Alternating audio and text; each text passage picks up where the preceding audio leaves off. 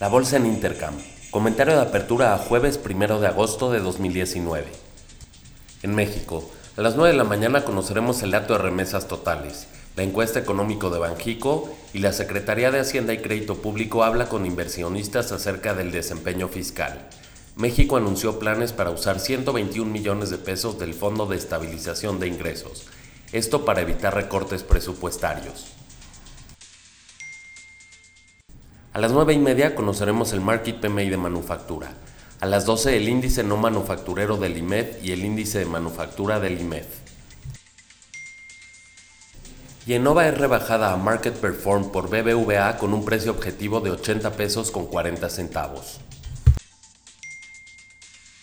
Alfa es elevada a desempeño superior en el sector por Scotiabank, con un precio objetivo de 22 pesos por acción. Dividendos. El día de hoy es fecha ex cupón de FibraTrack que paga 2 centavos por acción. FibraShop 21 centavos por acción. Grupo Profuturo 4 pesos con 56 centavos. En Estados Unidos, los futuros están arriba 0.10% impulsado porque la Fed bajó tasas el día de ayer en 25 puntos base, para ubicarse en 2.25% desde 2.50% anterior.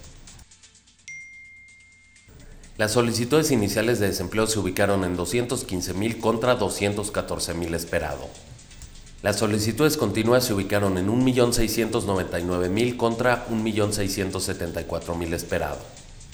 A las 8.45 conoceremos dos datos, el confort del consumidor de Bloomberg y el Market PMI de manufactura. A las 9 de la mañana conoceremos el ISM de manufactura, el ISM de precios pagados y el gasto en la construcción. A las dos y media el dato de ventas totales de vehículos de Wards. Reportes. Marathon Petroleum, Marriott Vacations, Qualcomm, Clorox, Dunkin' Brands, MSCI, S&P Global y Verizon reportaron mejor a lo esperado. Hilton Grand Vacation y TGP reportaron en línea a lo estimado. Macquarie Infrastructure reportó peor a lo esperado. Hoy después del cierre conoceremos los reportes de Cushman Wakefield, GoDaddy, GoPro, Herbalife, Motorola Solutions, US Steel y Western Union. En Europa, las bolsas cotizan en promedio 0.25% a la alza. El Market PMI de manufactura de Alemania, la Eurozona, España e Italia salió mejor a lo esperado. En Francia salió peor a lo esperado. En el Reino Unido, el Banco de Inglaterra mantuvo sin cambios la tasa de interés en 0.75%. En Asia, el Nikkei cerró arriba 0.09%, Hang Seng abajo 0.76%. La bolsa de Shanghai cerró con un retroceso del 0.81%. En Japón, el dato de ventas totales de vehículos se ubicó en 6.70% desde menos 0.90% dato anterior.